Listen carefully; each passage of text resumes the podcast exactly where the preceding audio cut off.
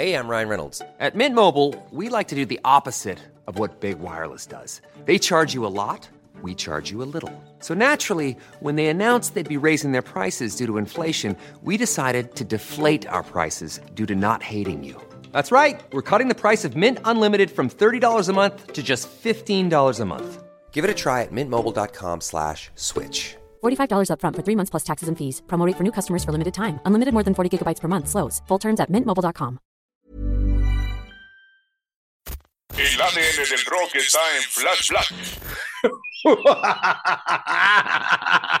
bueno, pues este es el Momentos Oscuros en el Rock volumen 2. El año pasado nos echamos uno, hemos tenido también muertes polémicas, pero aquí en Flash Black el día de hoy le vamos a entrar con todo a la muerte en estas cercanías del Halloween y sobre todo de el queridísimo y afamado día de Día de Muertos acá en México. Mi querido amigo Sergio Albite está del otro lado, yo soy Jorge Medina. Hoy el rock and roll dicta 666 en todos nuestros altoparlantes. Y bueno, así como Nicolás Paganini se decía desde su tiempo, finales del siglo XVIII, que había hecho un pacto con el diablo para poder tocar el violín como nadie más y después perdió la luz en sus ojos y incluso acabó siendo mudo porque tuvo un cáncer en la voz y ya no podía comunicarse más que vía su instrumento. Vinieron cosas como la de Robert Johnson, también con su pacto supuesto con el diablo para tocar el blues como nadie, pero ahora los que haremos un pacto que es entre nosotros y ustedes que nos escuchan, pues somos nosotros a partir de este momento para entrarle a la temática terrorífica, amigo. ¿Cómo ves? Mi querido George, bienvenido a este segundo volumen de Momentos Oscuros en el rock. Ah, venga. Eh, pues voy a comenzar hablando de unas rolas que se inspiraron en asesinos en serie. No precisamente son satánicas, pero sí están sacadoras de onda. Sobre todo esta del disco In Absentia de la banda Porcupine Tree, de rock progresivo, liderada, ya sabes, por Steven Wilson. Oye, pero ¿qué? Te valió madre mi pinche introducción de Paganini, cabrón. No, pues por eso. Música satánica, chingada madre, sus 24 caprichos al son del violín, este hombre que tenía pinches manos de monstruo y brazos larguísimos. Te valió madres. No, pues precisa, precisamente creo que se aúna eh, muy bien con estas rolas, porque pues se vincula ese, eh, digamos, eh, instante diabólico con todo lo que pasaba en la mente de estos asesinos en serie que para algunos son como casi pues una adoración, güey. No sé por qué les interesa tanto. Bueno, debo decir que a mí de repente sí me atrae algunos documentales y ver lo que pasó porque sí me intriga. Eh, no por eso soy fan y no celebro sus actos, pero pues uno de estos asesinos en serie muy populares que ha habido películas, series, eh, Ted Bundy. Ya sabemos, hemos hablado de él aquí, eh, incluso estuvo a nada de agarrarse a la cantante de Blondie como una de sus víctimas, pero la libró, la libró en los 70. Y como bien decía, Porcupine Tree escribió una canción sobre él que se llama Black Skies del disco In Absentia. Fíjate que Steven Wilson tenía, estaba muy intrigado por saber qué era lo que pasaba en la mente de esta persona y sobre todo de los asesinos en serie y por haber cometido toda esta serie de actos horribles, ¿no? Y bueno, pues la letra del tema de Black Skies eh, habla pues de un niño que, así, incluso cuando la lees desde el principio, te das cuenta que habla de un niño que en el futuro se va a descarrilar, que más adelante en la letra dice en inglés algo como, eh, pasa unos minutos conmigo y pues vente a mi camioneta, algo que debería ser hermoso pasar ese instante juntos, pero algo se empieza a apoderar de mí. Entonces, eso pasa en la letra de Black Skies. Sabemos que Ted Bundy pues, fue un asesino en serie que cometió eh, la mayoría de sus crímenes en los 70, no discriminaba eh, la edad de las mujeres, eh, era licenciado en psicología, mató alrededor de 100, y pues ya cuando lo agarraron, que por cierto se escapó y luego lo volvieron a agarrar, no mostró arrepentimiento alguno, siempre afirmó ser inocente, a pesar de que no había evidencias que probaran lo contrario. y al final pues fue una persona que en 1989 fue ejecutada en la silla eléctrica. Había mucha gente afuera de la prisión festejando ese momento y pues ahí está la rola eh, que puede ser entre como melancólica, melódica, también un poco heavy, eh, pero sí tiene esos instantes como de delicadeza que dices, ah, pues es un morro como todos, ¿no? Pero ¡pum! Se descarriló y se convirtió en Ted Bundy, güey. Bueno, el asesino en serie. Pues sí, siempre en la, en la cultura gringa ha existido este rollo mediático de seguir a grandes figuras como Charlie Manson, el asesino del Zodiaco. Ya en breve vamos a hablar de, de otro, Ted Bundy, que ya mencionabas, pero curioso cómo siempre a la música se le señala como, como si fuera algo hecho por el mismo demonio, o sea, desde lo de este, Paganini hasta lo de Robert Johnson que, que te decía, cómo a partir de escuchar tonalidades que provocan emociones, la gente relacionaba eso con el diablo y cómo evolucionó a la época del rock and roll a que ciertas bandas pues implementaban o motivaban hacia el satanismo a los que los escuchaban, le echaban la culpa a sus discos y ya era casi casi como un lavado de cerebro o incluso también años antes, pues todo este rollo de que si ponías un disco al revés y decías ciertas palabras, como pasaba con el Revolver, creo, de los Beatles y el Sgt. Peppers y, y la gente pues nomás buscándole, pero, pero como una de las bellas artes como lo es la música, siempre a las generaciones más recatadas y a los clubes de familia y buenas costumbres, pues han pensado que tocar las emociones y la sensibilidad es algo del diablo. Creo que en eso, en 2023 ya vamos un poquito avanzados, en donde pues la vulnerabilidad y aunque sea que la, hasta la terapia está de moda y no, pues, este, ¿quién te, quién te hizo tanto daño? Ve a terapia. Este, tengo un gran psicólogo, te lo recomiendo, ya, ya no son tabús, pero, pero la gente sigue relacionando un poco su, su vulnerabilidad, su sensibilidad en lo, en lo más tenue con cosas del diablo y con cosas que tenemos que cuidar, porque como si fuera una debilidad, como si la debilidad carnal fuera tan susceptible. Sí, incluso hay eso que bien dices de la música clásica. Eh, Geezer Butler de Black Sabbath eh, tomó algunas piezas de la música clásica para adaptarla a la canción que da nombre a su banda, que es Black Sabbath. Y, ya desde entonces, como bien decías, era música del diablo. Luego eso se, digamos que se transmitió a Black Sabbath, al heavy metal, al rock en los 70, también a los Beatles los acusaron de que llegaron a tener vínculos con el diablo y todo eso, y hasta la fecha yo creo que ahora se puede decir que algunas personalidades que no precisamente están en el rock también dicen, no, pues ¿por qué le va muy bien? Hay tener algún vínculo, tal vez vendió su alma y esas cosas, ¿no? Que se vuelven mitos, pero a la vez como creo que alimentan mucho al rock and roll y toda la escena y creo que también le da un toque ahí de distinción y un poco de, curiosidad, ¿no? El morbo necesario para acercarte a algunas obras, ¿no? Como ahorita nos estamos quedando ya bien pinches cortos de que, ay, lo más satánico que vas a ver es a Bad Bunny en cuero rojo y que nadie se acuerda de los conciertos de Taylor Swift. O sea, así de buenos han de estar, no me chinguen, o sea, como que te borran la memoria y que los fanáticos han declarado que no se acuerdan de nada. No, pues antes sí le echaban más ganitas y además, pues bandas, como bien decías, Black Sabbath, pues tenían los pantalones puestos para ser contestatarios y contraculturales, porque ya de entrada, también decir Black Sabbath es como meterte con el Shabbat judío, pero es llevarlo a lo oscuro y bueno, ya sabemos todo lo que está ligado al ocultismo y demás. Pero ¿tienes algo más que agregar con otra rola o me voy a la rola que ya me está invadiendo mi diablito en el hombro?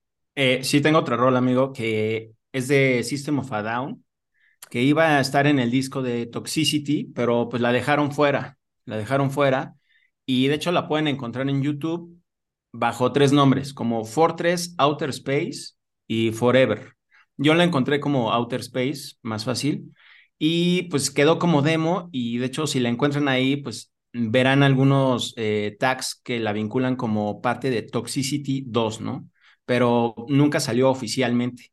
Y es que System of a Down eh, basó esa rola en un asesino en serie llamado Edmund Emil Kemper III, que a quien yo conocí en la serie de Mindhunter, esta de Netflix, eh, donde lo van a entrevistar y todo eso, que era un despiadado también en la década de los 70, que se concentraba en mujeres jóvenes, eh, especialmente colegialas, llegó a engañar a sus psiquiatras para que lo dejaran libre, asesinó a sus abuelos, eh, bueno, a su mamá, desgraciadamente, la violó y le cortó la cabeza. No, unas escenas horribles con ese brother. Eh, se declaró amigo de la necrofilia, también caníbal. Bueno, al punto en que pues ya lo entambaron, eh, actualmente sigue en prisión, tiene 74 años, eh, se encuentra en Vacaville, en California, en esa prisión. Pidió la pena capital, aunque no se la dieron porque ya estaba abolida en, en el estado de California. Y pues dicen sus abogados que él es muy feliz actualmente porque le han tratado de dar la libertad condicional y no, pues no la ha aceptado. Él vive feliz en prisión y esta rola de System of a Down se inspira totalmente en este güey, que incluso si buscan videos de él en las redes sociales, van a ver a una persona como bastante tranquila, solemne, muy respetuosa, hasta elegante, por decirlo así, eh, que cuida mucho su imagen, pero pues sí es, él mismo lo dice en las entrevistas, dice, tú me estás hablando muy buena onda, pero yo quizá estoy pensando en eh, tal vez cortarte la cabeza. pues es el pedo de la psicopatía, esta falta de empatía con los demás. También ya ha habido estudios psicológicos y de psiquiátricos de todo tipo que han señalado que generalmente la gente que desarrolla psicopatía viene a partir de entornos de infancia muy difíciles, pero también posiblemente varios golpes en la cabeza que hacen que se puedan fragmentar en personalidades múltiples debido a que pues, estos coágulos en la cabeza hacen que ciertas áreas de su sensibilidad no se activen y lo que para nosotros puede parecer grotesco y demás, eh, pues para ellos ya es en automático porque tal cual se pueden fragmentar y, se pueden disipar de, situaciones que para nosotros son, son traumáticas. Claro, no hay justificación alguna, pero casi siempre un pinche asesino de hoy, pues fue un niño maltratado en ayer. Y eso que todos batallamos con nuestras infancias ahí, nuestro niño interior, cabrón. Sí, hay algo ahí que se descarrila, como bien dice Porcupine Tree. Y bueno, también concluir esta parte con los Melvins, que también hicieron una canción dedicada al asesino del Zodíaco, que se dice que nunca lo agarraron, bueno, nunca lo agarraron, pero tuvieron sospechosos. Hay una película precisamente eh, que se llama Zodiac, donde sale Robert Downey Jr., que está buena. Eh, ellos incluyen esta rola en su disco de Bullhead. Y bueno, la otra parte es de asesinos en serie que pues eran fans de bandas como John Wayne Gacy, este güey que mató a mucha banda entre finales de los 60 y mediados de los 70. Eh, era fan de Rio Speedwagon, esta banda de soft rock también, que, cuyo máximo éxito creo que es la de Can't Fight This Feeling Anymore, imagínate.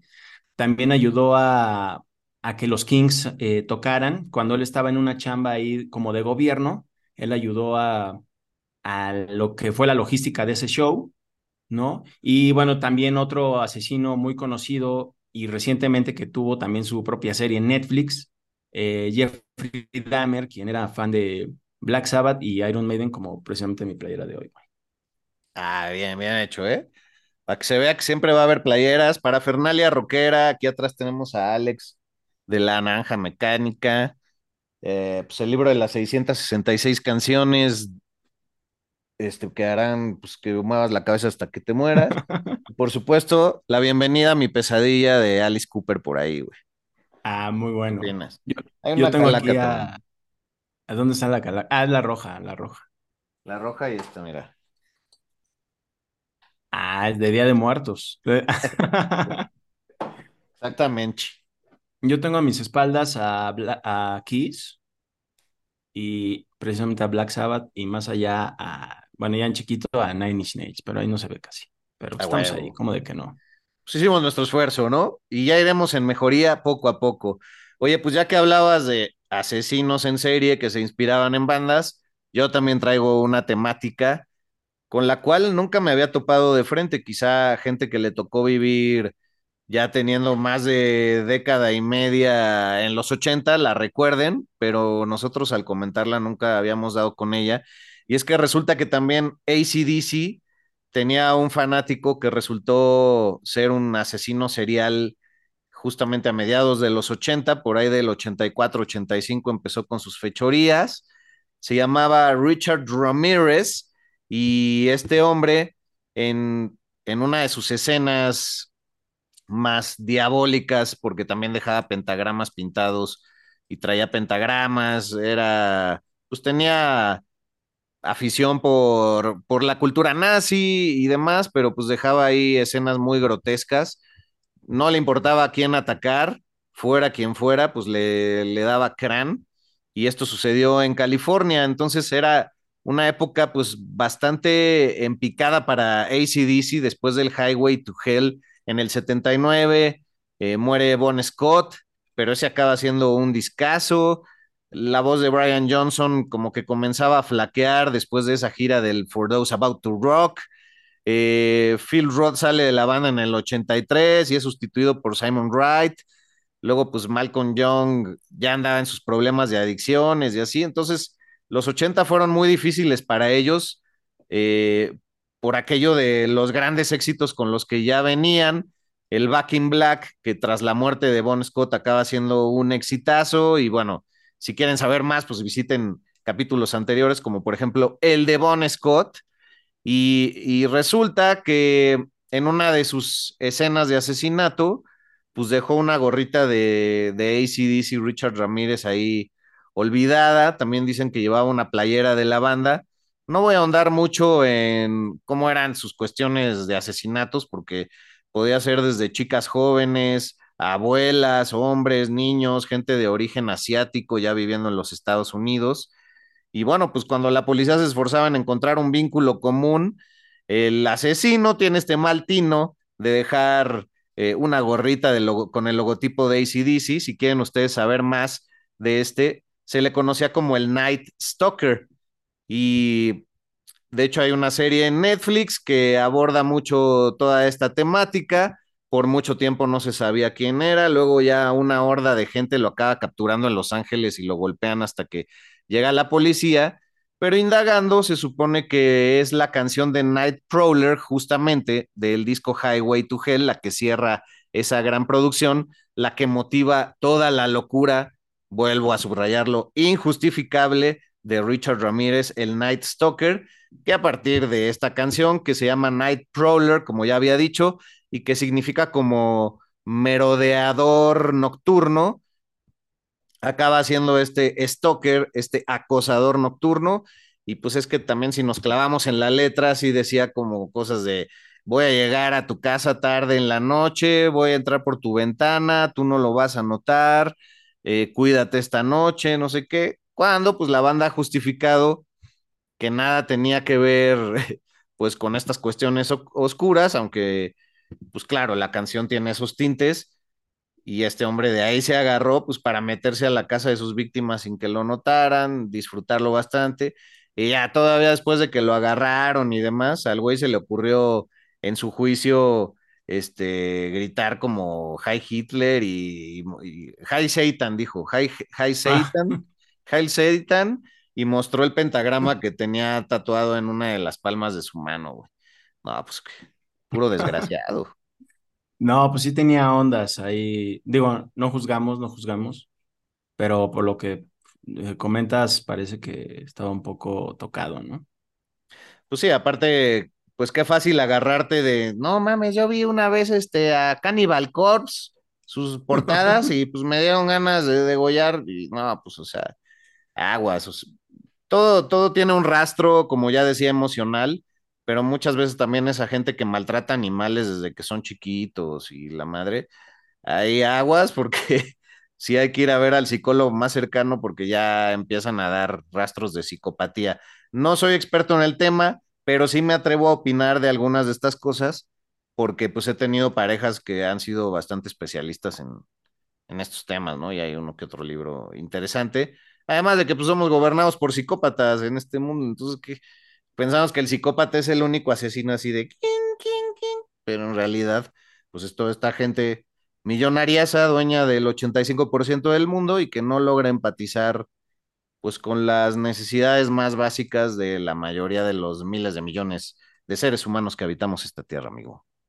Oye, pobre ACDC, la neta que luego pues les echan la bolita por este tipo de acontecimientos que nada tienen que ver, que se relaciona mucho con lo que le pasó a Ozzy Osbourne y Judas Priest en los 80, que también por algunas canciones, como por ejemplo la canción de Ozzy de Suicide Solution, pues hubo alguien que se quitó la vida y pues ya Ah, sabes, sí. así de que no, pues por la canción de Ozzy, ya sabes, entonces los abogados se le fueron encima. Con Twisted Sister, ¿te acuerdas que también estuvieron en un montón de, de juicios? Y sí, pues la moral y las buenas costumbres y todas esas familias fueron detrás de ACDC. Les causó que hubiera mucha censura, eh, no los tocaban en las estaciones de radio. Así es que sí, tienes mucha razón en, en tu acotación y los mediados de los 80 fueron bastante difíciles para la banda australiana. Sí, y algo así le pasó a Slayer en el 2001 y es el siguiente caso que nos lleva en Momentos Oscuros en el Rock 2. Exacto, buena risa. Pues ya sabes, unos morros a mediados de los 90 de 15, 16 años que se llamaban Jacob Delashmuth, Royce Casey y Joseph Fiorella, pues eran fans de Slayer, ¿no? Tenían su propia banda, se llamaban Hatred. Ellos creían que pues eran muy buenos, pero que les faltaba, ¿no? Les faltaba, ya sabes, llegar al punto en que una disquera los descubriera, los firmara y también necesitaban más habilidades musicales, ¿no? Quisieran que sus canciones fueran mejor dentro del heavy metal. Y claro, pues eran amantes del oculto y también estaban vinculados con, pues, excesos en el alcohol y las drogas. Entonces, pues, pues unos tipazos. Y a esto hay que sumarle que ellos pensaban que debían ofrecerle, y lo cito tal cual, un sacrificio al diablo para llegar a este punto en que mejoraran sus habilidades en la música, en sus instrumentos. Y pues había una morra que se llamaba Elise Paller, que conoció a uno de ellos en uno de estos programas eh, de, para eh, adicción a las drogas. Lo conoce y habían ido juntos en la escuela, pues se empiezan a llevar y pues luego él junto con sus otros dos cuates la invitan a la playa, no, pues vente, vamos a dar el rol y pues acá unos chistes y pues te vamos a enseñar a Slayer. Y pues la morra bien buena onda así fue y pum, pues que ahí ya sabes, pues mala onda porque la engañaron, pero pues la estrangularon y la apuñalaron, pues horrible. Eh, pues ya sabes, escondieron el cuerpo, nadie la encontraba y así pasó mucho tiempo, la policía pues, pues no daba con ella, los papás así súper preocupados y estos morros ahí todavía escuchando a Slayer.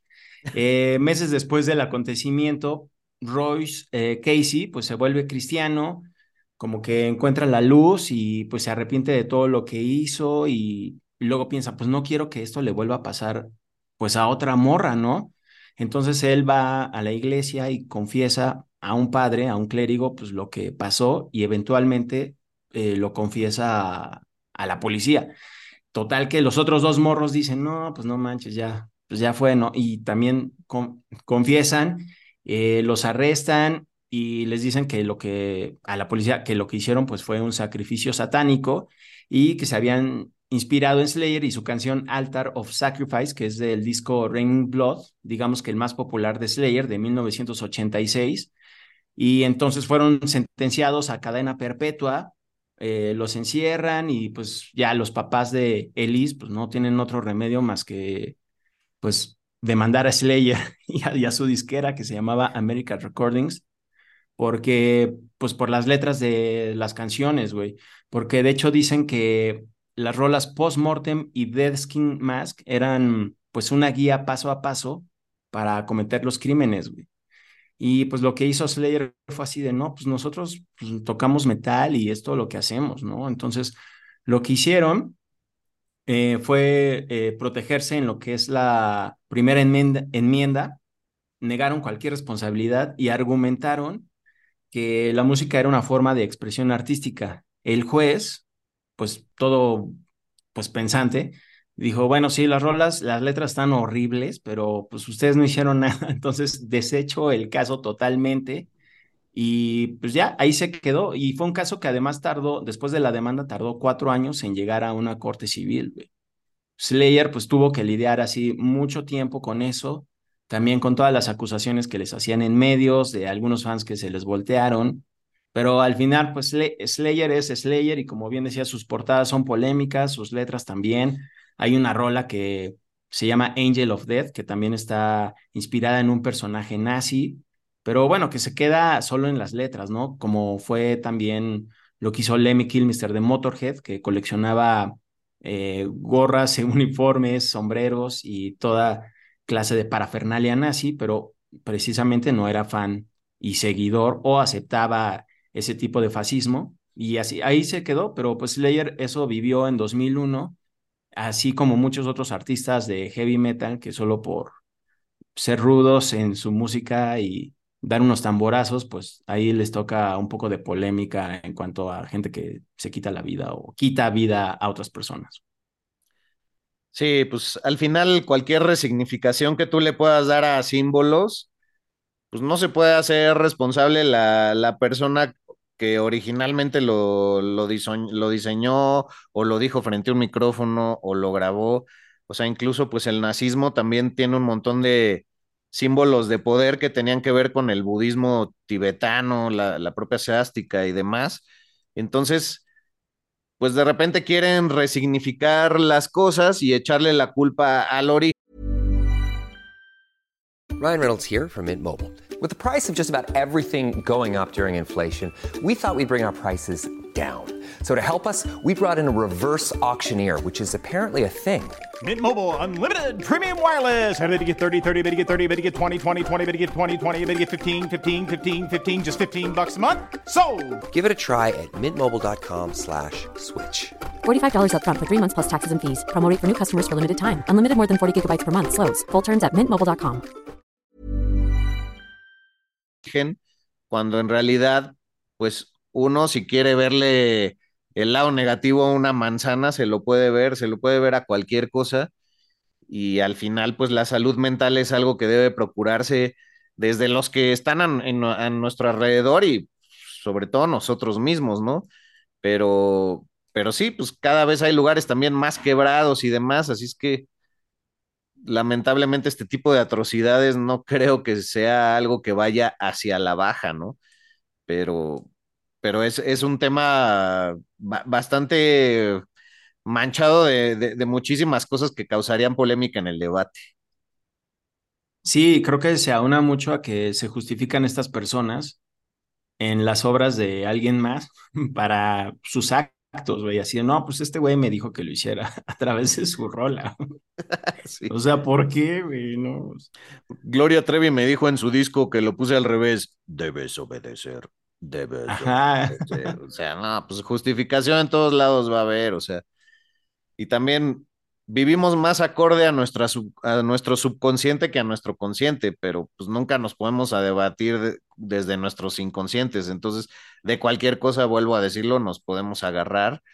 Y pues creo que también la gente que ha querido preservar vía la moralidad y el ser extra conservadores y extra ortodoxos, pues la famosa cacería de brujas, ¿no? De, pues tal cual, este, no culpes al que mató a la vaca, sino al que le agarró la pata. Bueno, no es así el, el dicho. Pero acabas, de, acabas buscando otros culpables cuando en realidad el que ejerció la acción pues es otro, ¿no? Distinto. Deplorable, amigo, deplorable a esas personas. Y bueno, estos morros siguen entambados. El, el que se volvió cristiano, ese le dieron chance de, pues de que tal vez tuviera libertad condicional y pues los familiares de la morra ya dijeron, bueno, pues ese güey, pues bueno, ya si se, si le dan libertad condicional, pues cámara, ya, pues al fin fue el que confesó, güey. O sea, imagínate llegar a ese momento de resignación, güey. Pero bueno, Slayer ahí sigue. Ah, no, no sé, Slayer ya se, ya se retiró. No importa cuándo escuchen esto, puede ser que ya regresaron, puede ser que no, entonces ahí está ambivalente. Claro, pero bueno, su música sigue viva y Raining Blood es uno de los más grandes discos de thrash metal de todos los tiempos. A huevísimo. Oye, pues ¿te parece que ahora pasemos a lugares embrujados? O, Sí, o sí, lugares míticos que tienen ciertas marcha- manchas de sangre y cier- ciertas manchas, este, pues en cuestiones históricas que parecen repetirse. En algunos episodios ya hemos salpicado con información que ahora voy a retomar, porque resulta que Mama Cass Elliot, quien era una de las cantantes de The Mamas and the Papas a finales de los 60, eh, pues falleció en Londres después de que por mucho tiempo estuvo intentando hacer una carrera solista exitosa, ¿no? Eh, ella, recordemos que tenía una banda en California, ella se llamaba en realidad Ellen Noemí Cohen, repito, se le conocía como Mama Cass Elliot, y junto con sus queridos hermanos de The Mamas and the Papas, eh, como John Phillips, Danny Doherty y Michelle Phillips, quien era la segunda voz femenina ahí, pues crearon grandes historias sonoras que seguimos repasando, pero a ella le costaba mucho ya quitarse el estigma de ya no, ya no quiero ser la Big Mama, ¿no? Tal cual. De hecho, su disco del 73 lo nombró Don't Call Me Mama Anymore, ya queriendo acabar con, con toda esa polémica, diciendo yo valgo por mí misma, eh, también logra llegar a, a niveles altos después de ponerse a dieta, porque siempre hubo mucha, mucha gordofobia alrededor de ella, porque pues también Michelle era súper guapa, era como eh, en, en, el sentido amplio el estereotipo de que todas las revistas y, que todo el, el afán de, de, la raza caucásica seguía. Eh, Michelle Phillips era súper atractiva y, y, bueno, Cass Elliot se dice que, que, no era ni guapa y además pues tenía sobrepeso. Entonces ya había logrado en el 74, en julio, tener dos semanas exitosísimas en el London Palladium, que el London Palladium eh, se, se, equipara a los mejores foros del mundo en cuanto a exponentes de, de cualquier disciplina musical. Eh, ya había estado unas semanas antes en Las Vegas, así estilo 80, Luis Miguel, sus varios días, ya andaba allá en Londres, este, le echó una llamada a su comadre Michelle Phillips, eh, quien pues, le, le, estaba siguiendo el rastro y le, le dijo, güey, qué chingón, o sea, ya logré que la gente me reconozca, me aplaudieron de pie, en estas dos semanas acá en Londres me ha ido poca madre, y no, pues no sabes, a ver si vienes. Y bueno, en toda esa estancia que ella estuvo ahí en Londres, se, se estuvo quedando en el apartamento de otro artista. Eh, este señor, Henry Nielsen, era un cantautor que tenía una buena relación con los Beatles, tenía un apartamento de mucha alcurnia eh, en, en, un lugar muy importante que es como el lujoso barrio de Mayfair, ahí en Curzon Place. En el número 9, en el departamento número 12, ahí se estaba quedando. Harry Nilsson le dijo, bueno, pues yo me voy a Los Ángeles, mi querida Cass, te dejo ahí, pues, este, el depa, ahí tengo unas chelas en el refri, y pues, un jamón que ya se me va a echar a perder, no tengas reparo en comértelo si así lo quieres. Y después de haber tenido esta llamada de que estaba en el pináculo de su carrera solista, de hecho este también, este departamento pues estaba ubicado muy cerca de, del Apple Records de los Beatles, eh, del Playboy, del Playboy, perdón, el Playboy Club, que también pues era una maravilla en Londres en esos tiempos. Y hasta Ringo había diseñado el interior de ese departamento, güey, junto con otro diseñador que se llama Robin Cruikshank, que tenían una casa de diseño que se llamaba Roar, para los que no lo saben. Entonces, así de amigo era de los Beatles el, señor Nielsen. Y bueno, pues resulta que después de hablar por teléfono con su amiga, al otro día la encuentran muerta. Eh, a nuestra querida Mama, Big Mama, eh, decían los carroñeros de la prensa amarillista, incluso pues grandes medios, pues hicieron eco de esta falsa noticia de como de New Journeyman hasta la, la revista Rolling Stone, de que se había atragantado con el sándwich de jamón que habían encontrado al lado de ella y había una Coca-Cola. Y claro, pues también con esta gordofobia dijeron, no, pues sin que nos diga nada el forense, pero yo creo que se ahogó con el sándwich que le vieron. Y güey, esa fue la versión por semanas hasta que ya salió la oficial de que había muerto por un paro cardíaco, se había expuesto a dietas muy extremas antes bajó alrededor de 100 libras, que no sé exactamente cuánto es eso, pero así se encuentran los datos, luego nos andan reclamando, ¿cuánto es un galón? Y no, no me lo ah. digan en pies, oh, que la chingada. Ahí en Google este, hagan la traducción a, a su cifra según el lugar donde se encuentren. Y este, y güey, pues entonces se, se murió, esto ocurrió el 29 de julio de 1974 y cuatro años después, en el mismo apartamento, muere Keith Moon, baterista de The Who. Solo por semanas estuvo distanciada la muerte. De hecho, pues Pete Townshend le dice a Keith Moon, ¿cómo que no te quieres quedar ahí, güey? Pues dile aquí a Nilsson, no hay pedo, Harry sí te deja, güey. Luego hasta jamoncito en, el, en la nevera y todo el pedo, güey. Y el güey decía, no, güey, es que pues hasta Harry se porta raro con su casa, como que ya no la presta, que se murió ahí Cass Elliot. Pues dicen que está embrujada. Y Pete Townshend le dice, güey, ¿cuál es la probabilidad de que un rayo caiga dos veces en el mismo lugar? Y pues, ¿cuál va siendo la sorpresa? Que el 7 de septiembre del 78, después de haber estado en una fiesta de Paul McCartney disfrutando de la película The Body Holly Story. Fallece, pues por entrarle a un medicamento que lo estaba limpiando de las cuestiones del alcohol, en las cuales tenía pues abusos fuertes, con el clometiazol, tiene una especie de sobredosis y muere no solamente en el mismo apartamento, sino se dice que en la misma cama de Cass Elliot, quien además también el día de su muerte había estado en un cóctel en casa de Mick Jagger, aunque dicen que no había tomado nada de alcohol ni nada. Entonces, si te dijeran, güey, que después de ver a un Beatle, ir a ver una peli en su casa, o de estar con un Rolling Stone echando unos coctelitos en su casa, te mueres, ¿te irías más feliz? O pues te regresas ya más tarde a tu casa. ¿Tú qué harías, mano? no, creo que me regreso más tarde a mi casa. Sí, así de, pues ya estuvimos con el más tuerzo, ya llévame, Dios, no hay pedo. Ya echamos unos toques, estuvo poca madre. Sí lo disfrutaría más, la neta. Sí. Me, Digo, tropicalizando, ¿no? Obviamente. Claro. sí me imaginé eh, a Pete Townsend diciendo, ¿cuál es la probabilidad? Y el otro diciendo, sí, ¿verdad? Y así, es clásico, güey, clásico. Digo, porque yo lo haría. Sí, ¿verdad? Nunca falta el amigo que como él no se va a quedar ahí, pues, ¿cuál es el pedo, güey? Te lo está dejando barato, güey. ¿En cuánto anda el Airbnb ahorita? Que no existe. Ahí sí.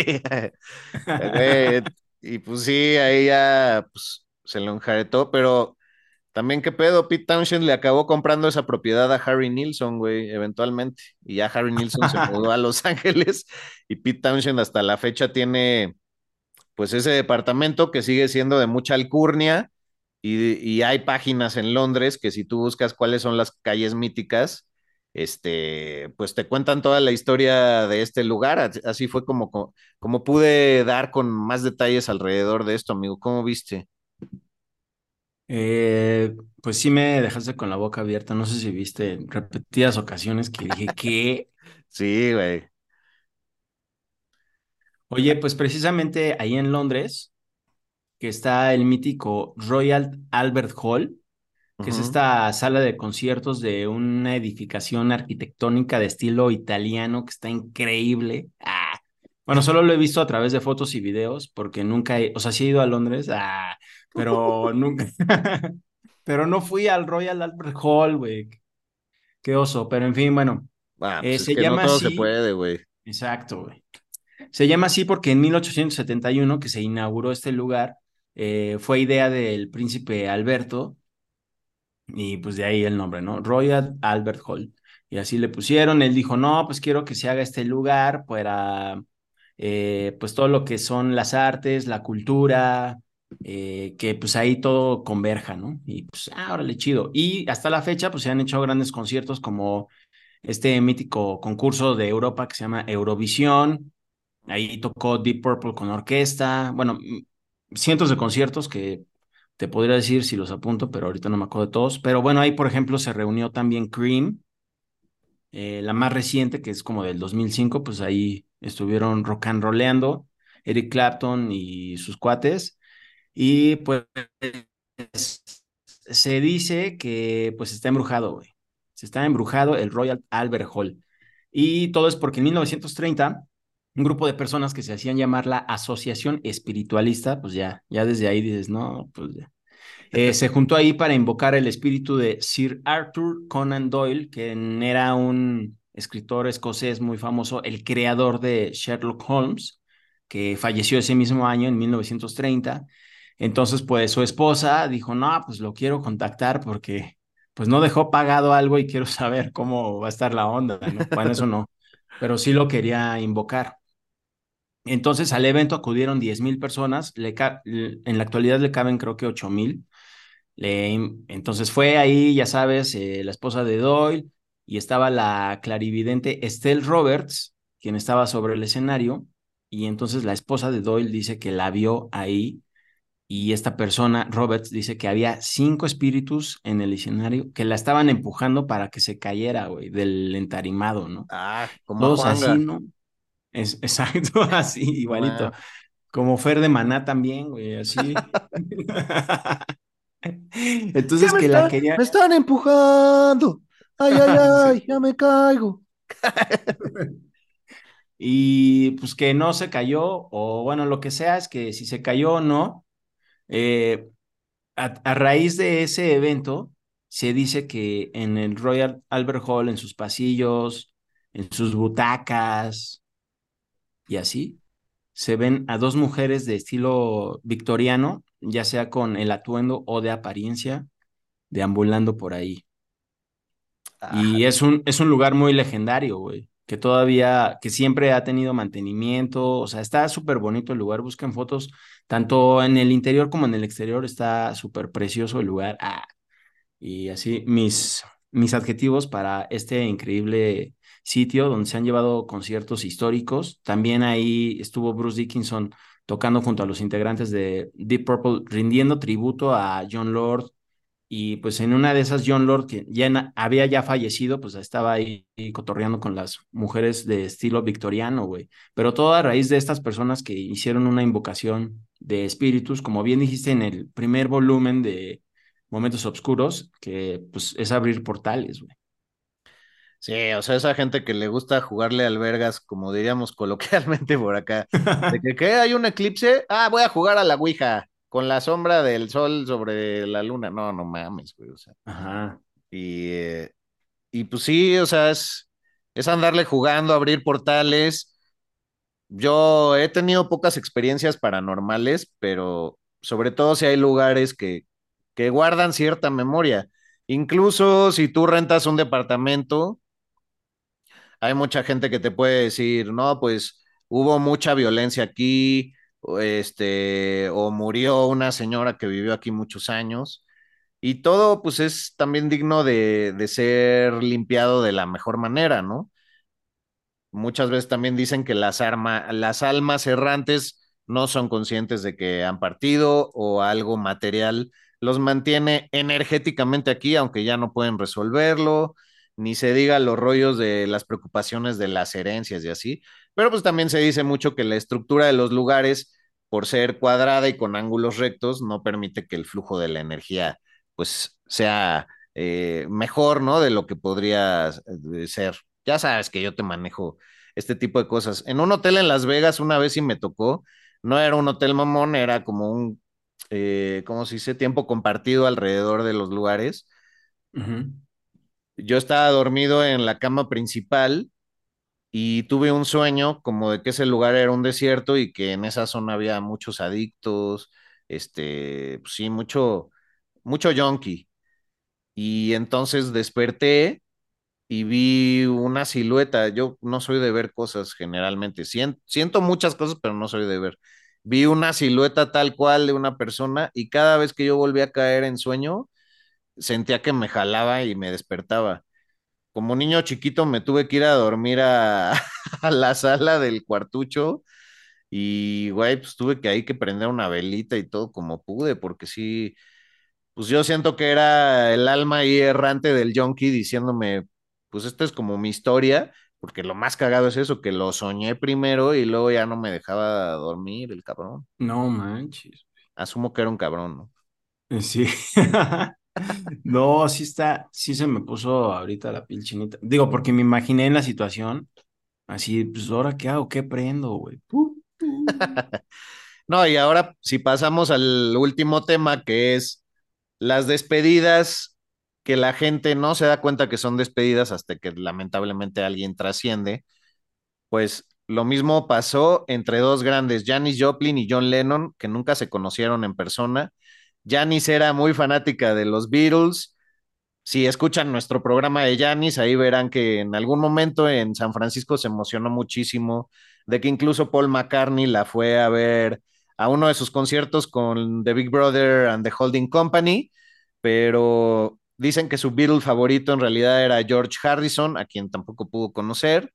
Eh, y bueno, pues para el cumpleaños número 30 de John Lennon, Yoko dijo, ¿qué le puedo regalar a este güey que es intangible?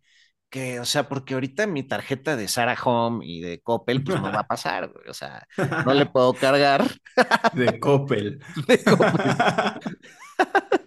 Entonces, pues que es intangible, ¿no? O sea, él pues ya tiene, podría tener todo y lo material no le llama. Entonces dijo, ah, pues le voy a pedir a sus amigos músicos o incluso gente que no conoce que le mande un saludo.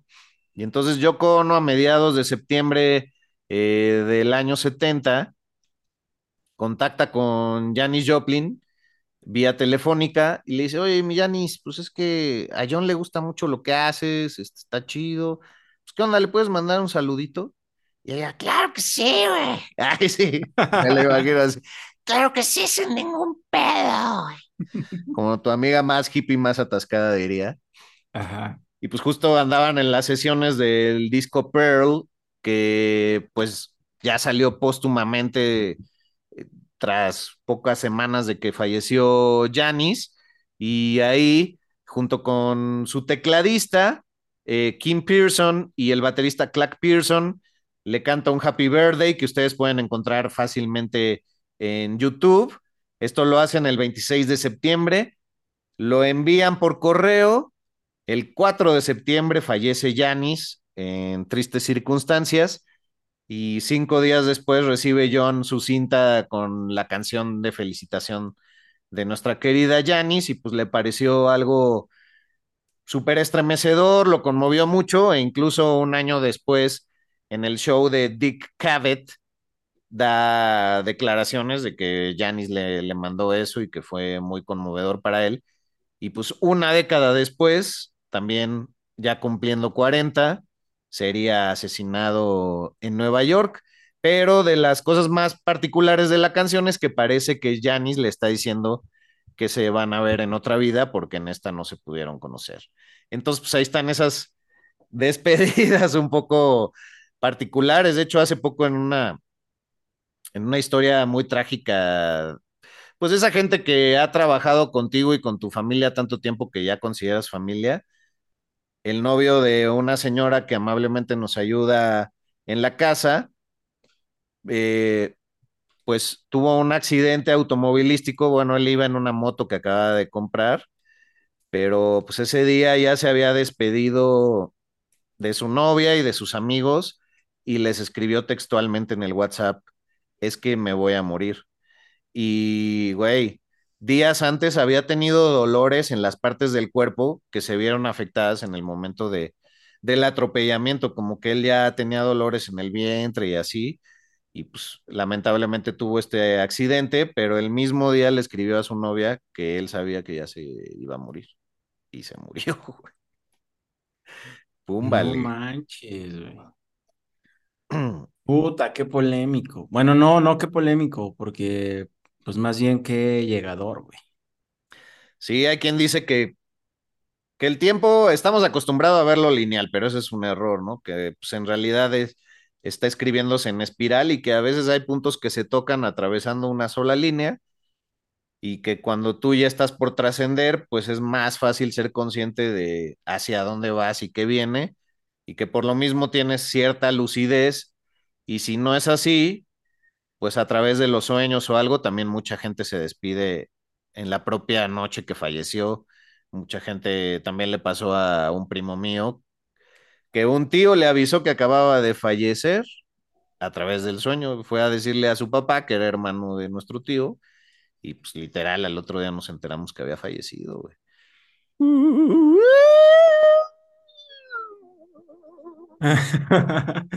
Eh, no sé si lo conté, creo que no lo conté en eh, Momentos Oscuros del Rock, volumen 1. Ah, pero bueno, cuando falleció el abuelo de, digo, el papá de mi mamá, o sea, mi abuelo, pero yo no lo conocí, o sea, yo todavía no estaba aquí, más bien después me contaron.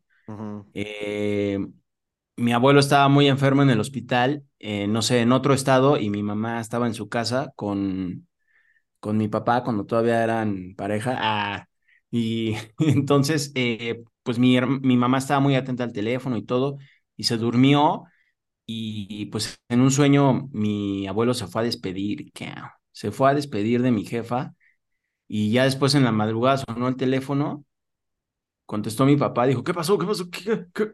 Y pues ya le dijeron, no, pues ya se fue, se fue tu, pues, tu suegro, ¿no? Y pues mi papá no le dijo en ese momento a mi mamá, pero mi mamá ya sabía, güey. O sea, se despertó y dijo, es, es, ya se fue, ¿verdad? Y así de, no, pues sí, y así, güey. Muy, muy, muy fuerte, güey. Sí, pues hay que verle lo mágico y lo bonito a esas cosas, pero bueno, aquí son momentos oscuros, entonces si quieren, apaguen la vela y quédense a oscuras. Y yo creo que así llegamos al final de esta emisión para Día de Muertos año 2023, amigo. ¿Cómo ves? Antes, pues recordarle a la gente que nos sigan arroba flashblackpod para Instagram, arroba flashblackpodcast en TikTok. Por supuesto, busquen Flashblack Podcast en YouTube. Es importante que nos sigan por ahí, pues para poder seguir creciendo, querida comunidad. Y bueno, pues casi, casi tú ya me andas haciendo doblaje, hijo de la cingada pero el doblaje te lo hago yo porque te dejo la despedida. Amigazo, pues ten un muy chido Día de Muertos, eh, come mucho pan de muerto, eh, con cempasúchil al lado, un buen chocolate y pues date un rol ahí en, aquí en la Ciudad de México hay muy buenas eh, ofrendas y pues a celebrar a nuestros muertos, a dejarles su tequilita y todo eso que les late y pues acá, ¿no? Muchas gracias a todos los que nos acompañaron y compártanos también en los comentarios y en nuestras redes sociales cuáles son sus momentos oscuros en el rock. Así es, así nos despedimos y como recomendación vayan a la fortaleza, la casa, la casa que era del Indio Fernández ahí en Coyoacán. Ponen muy buenos altares, muy bonitos, también tiene sus historias, un lugar que recibió a grandes estrellas del cine eh, Emilio el Indio Fernández, si no lo conocen, pues un actor de la época de oro del cine mexicano, también director de muchas cintas y que, bueno, además se dice que la figura, el figurín del Oscar está basado en, el, en la figura del Indio Fernández. ¿Cómo de que no? Así nos despedimos y estos fueron los momentos oscuros en el rock. Volumen 2. Te vas a hacer del 2. Es rock. Es Flash Black.